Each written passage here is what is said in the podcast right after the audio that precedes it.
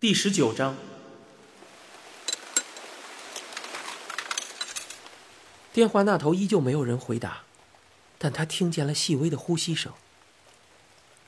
是 Birdy 吗？那个人仿佛因为听见了这个名字而显得激动。阿汉猛地紧紧握住话筒，心头像巨浪袭来般的汹涌。真的是他。阿汉放低了声音，怕对方听出自己连声音都在颤抖，说道：“你还好吗？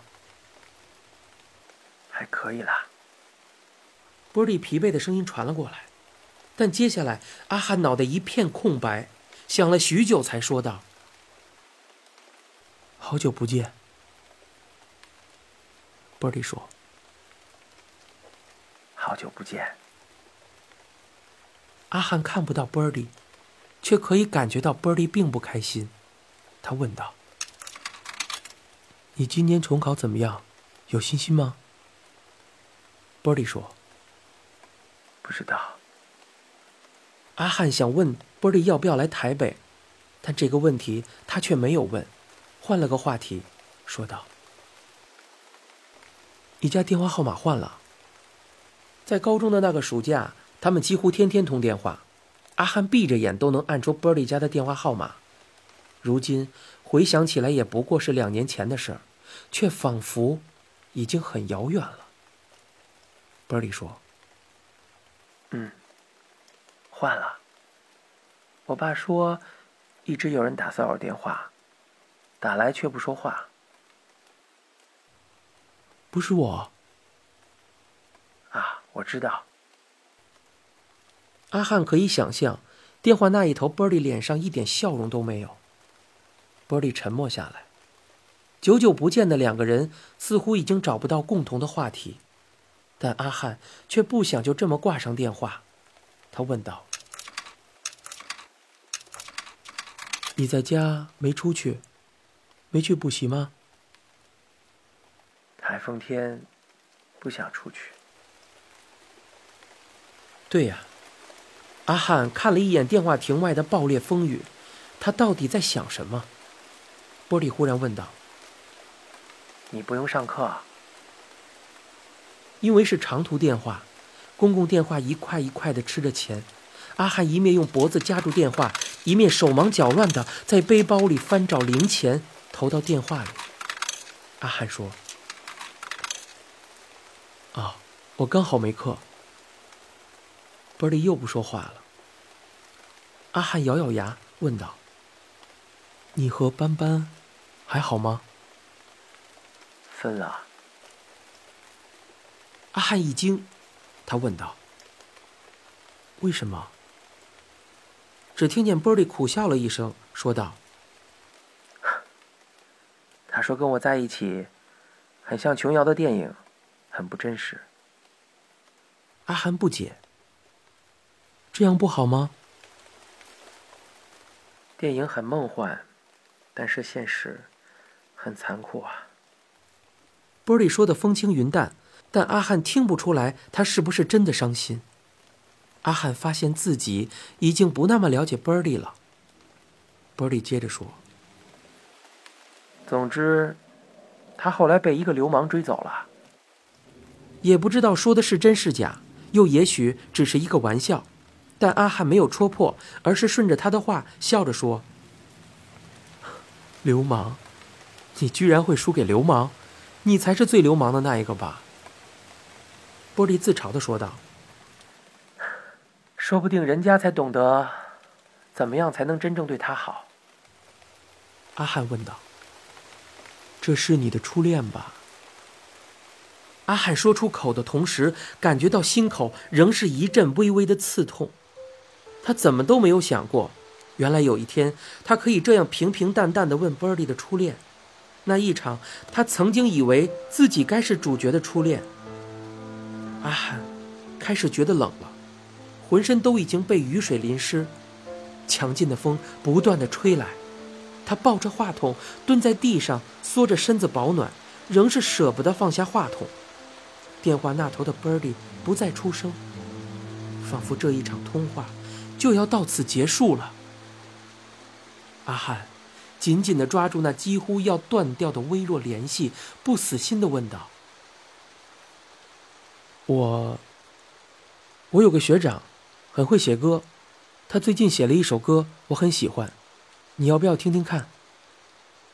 波利很快回应道：“好啊。”但他的 demo 带没在我的身上，我，我唱给你听好不好？好。阿汉还记得那个承诺的，他很想问，那波利记得吗？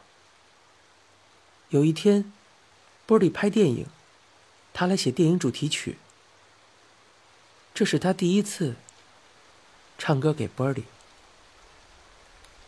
寻找你，茫茫人海，却又想起你。好不容易离开思念的轨迹，回忆将我联系到过去。刻在我心底的名字，忘记了。他一开口，几乎走了音。但波利没有笑他，他深吸口气，继续往下唱。那是一个关于失恋的故事，被爱情遗弃的男孩来到陌生的城市，却总在人来人往中不自觉地想起过去的那个身影。思念一直停住，回忆让人频频回首，过去恋人的名字仿佛刻印。已经深深地烙在心上，一辈子都忘不了。不想让时间继续流逝，即使现在只剩下了思念，但他从不后悔。阿汉另一双手握住胸口，手掌轻轻地扯住胸口处的衣服，从来都没有忘过，这一辈子也不可能遗忘。如果能够再来一次，他依旧会选择再爱。阿汉哭了，哭的压抑，因为他想把歌继续唱完。这次，他第一次唱歌给 Birdy 听，他知道，也是最后一次了。再舍不得，也只能放手了。他只希望，他爱过的那个男孩，能真的像鸟一样，在天空翱翔。而他会一直记得抬起头，寻找那抹在天际间的自由身影。零钱一块一块掉落的声音，像是节拍器。阿汉的歌声并不是那么好听，还因为哽咽而一直走音。他听见电话那头的 Birdy 似乎在笑。过了一会儿，他听出来那也是哽咽的声音。公共电话。传来最后的一声，话筒忽地陷入一片寂静。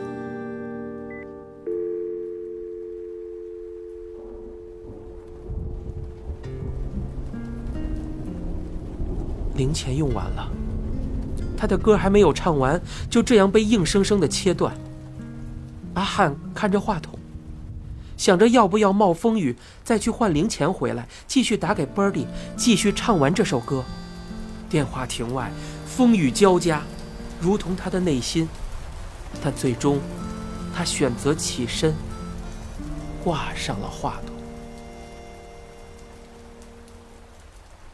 阿汉的动作很轻柔，仿佛怕伤到电话，又仿佛怕打破什么。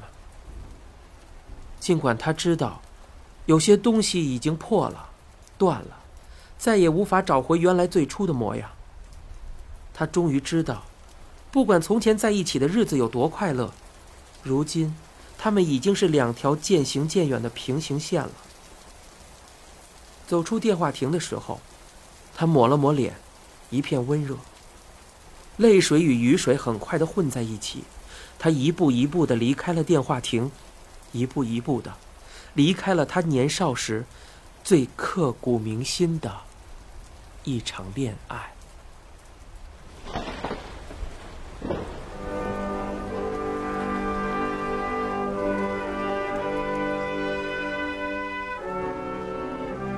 一转眼三十年就这样过去了。阿汉想过很多次，到底要不要拨出手里的这个电话号码？对他而言，全然陌生的号码。都已经过了这么多年了，那个人是否还记得他？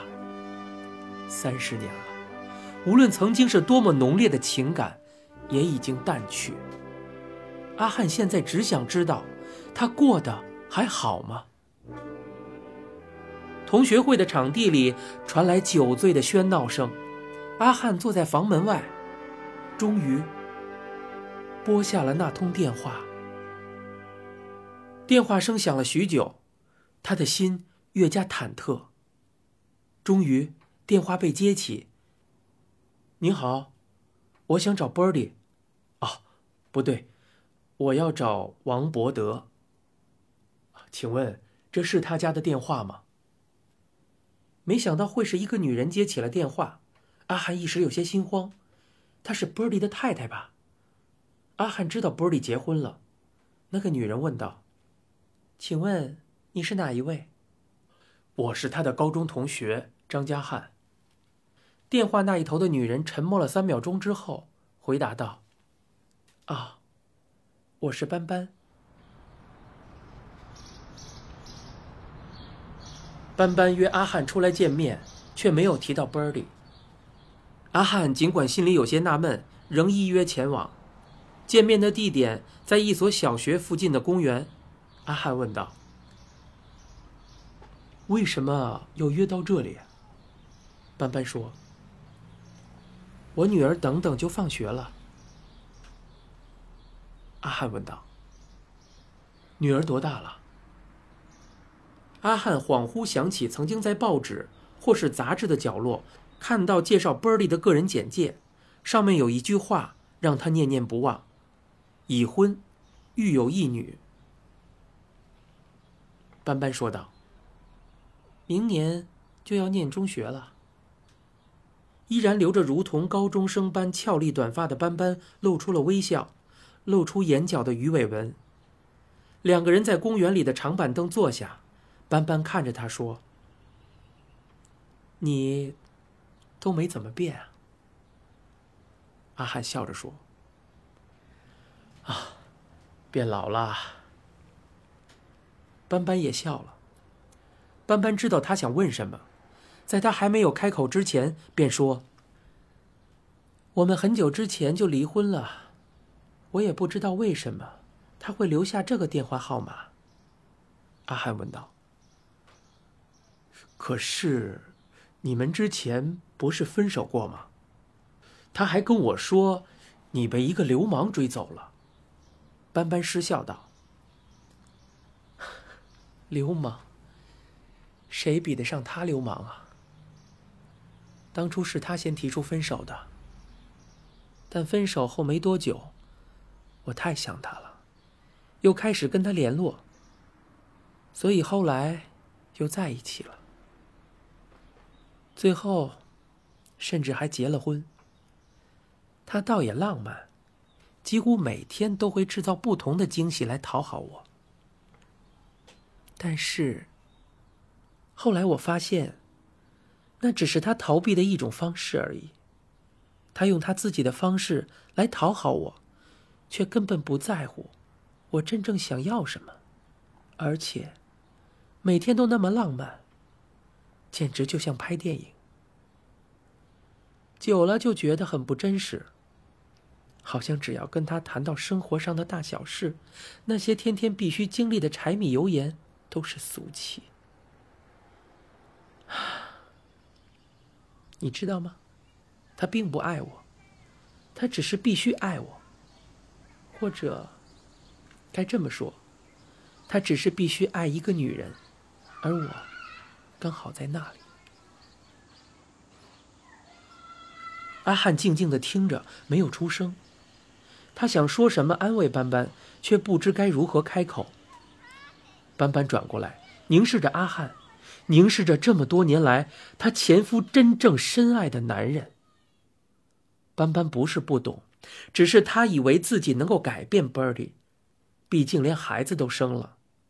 可直到后来，斑斑才终于明白，喜欢男生这种事，与生俱来的，根本改变不了。离婚后，许多人问他原因，他只是淡淡的说：“因为个性不合。”斑斑自嘲的说：“ 有时候我很恨他，如果他真的喜欢男人，为什么不在一开始就诚实的告诉我？我那么爱他，可是他，却只是在利用我。”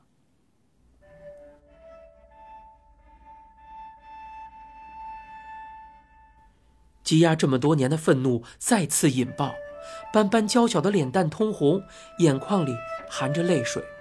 这些年来，多少个夜晚，只要一想到这件事，他便激动得无法成眠，深深觉得自己的一辈子就此被这个男人毁了。但幸好，她的女儿乖巧懂事，一直陪在他身旁，母女两个相依为命过着日子。虽然有些辛苦，却是另一种甜蜜的牵绊，让他觉得这个世界至少还是色彩缤纷的。阿汉聆听着斑斑的痛苦，心里浮现罪恶感。当时的他算不算也是共犯呢？附近小学传来了放学的钟声，斑斑深深地吸了口气，很快的冷静下来。然后，她从那个愤愤不平的少女，转变成为一个温柔慈爱的母亲，并且能够包容她所爱之人的一切过错。斑斑转过头，微笑的看着阿汉，说道：“你知道吗？他很喜欢聊到你，像是你们去偷气球、偷海报、偷抽欧神父的烟，还有，他为什么被你以前的同学追打。”阿汉微微一愣，脑袋里迅速闪过一个画面：那张张开手臂如同大鸟般的背影，当时是如何从二楼飞跃而下的？阿汉问道：“你是说，他被大巴他们追打的那件事吗？”斑斑点点头，说：“嗯。”他说是为了你，为了我。为什么？阿汉非常的疑惑，斑斑却笑而不语。他不想告诉阿汉，就当做他一点点小小的、微不足道的报复。斑斑说：“啊，我该去接女儿了。”斑斑起身，头也不回的离开了。对他而言，都已经过去了，也不需要再留恋了。阿汉愣愣的坐在原地。看着那娇小但一直以来总是如此坚强的身影，快步的走向附近的小学大门。你现在收听的是由一辆松鼠播讲的《刻在你心底的名字》。